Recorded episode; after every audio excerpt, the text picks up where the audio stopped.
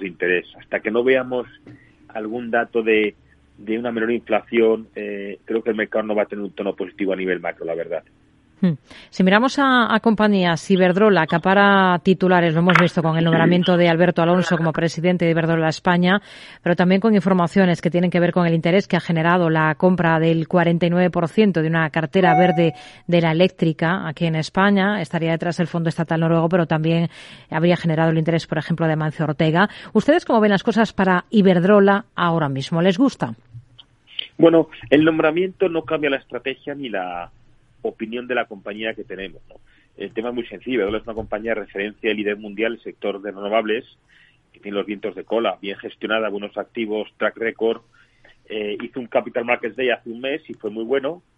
El único problema que le hemos a simplemente es el precio. Ha subido mucho y a estos niveles, eh, bueno, creo que son demasiado altos o exigentes y que están cotizando una perfección en, en, en, el PNL del próximo año, con lo cual nos gusta la compañía a nivel fundamental, pero esperaríamos unos mejores precios de entrada. Hoy es el día en el que el Sabadell decide sobre la venta de su filial de pagos. Eh, se reúne el Consejo para determinar cuál de los dos inversores que han llegado al final de la puja transmite, a cuál de ellas transmite esa filial de pagos, bien a Worldline o a Nexi. Para el Sabadell, ¿qué, ¿Qué implica deshacerse de esta unidad de negocio y respecto al potencial de la compañía, del banco en bolsa? ¿Qué es lo que esperan ustedes de cara a 2023? Bien, eh, la primera pregunta es una venta, pero más bien es un acuerdo estratégico porque aunque vende, ingresará entre 350 y 400 millones, va a seguir ligado al negocio de pagos vía comercialización o distribución. Eh, yo creo que es relevante para la compañía, pero lo más relevante sigue siendo, bueno, pues eh, la evolución de los tipos de interés nosotros es un sector que ha estado castigado durante muchos años el sector financiero y ahora por primera vez está viendo bueno crecimiento de consumo, de crédito, de hipotecas y demás. Es verdad, Rocío, que la recesión no ayuda, pero seguimos viendo los bancos domésticos españoles muy bien posicionados para captar todo ese crecimiento de tipos de interés, con lo cual hmm. eh, creo pues, que la rentabilidad del sector puede subir del 6,8 al 10%, cosa que no había pasado en los últimos 5 o 7 años, entonces seguimos apostando por bancos domésticos, entre los que está Banco Sabadell, que es una de nuestras apuestas para el 2023. Hmm. ACS sigue consiguiendo contratos, lleva muy buena racha últimamente. ¿Le convence la compañía? ¿Le ven potencial?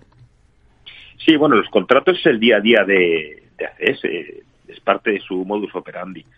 A nosotros seguimos positivos en ACS y nos gusta sobre todo el enfoque orientado a convertir el grupo en un, eh, en un grupo más expuesto a infraestructuras y a los precios actuales creemos que todavía tiene eh, atractivo para los inversores y el mercado no ha percibido ese cambio de estrategia de la compañía, con lo cual sí, nos gusta estos niveles ACS.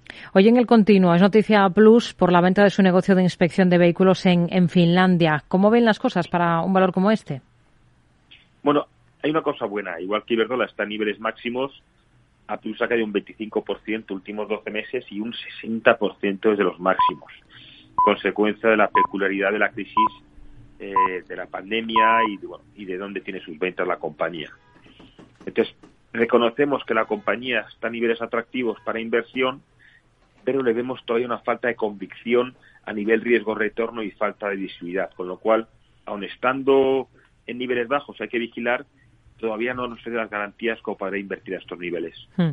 Javier Colas, director general de Mirabaud Corporate Finance aquí en España. Gracias por su análisis con nosotros y felices fiestas. Muy buenas tardes. Felices fiestas a ti, Rocío, y a tus oyentes sobre todo. Un abrazo, gracias.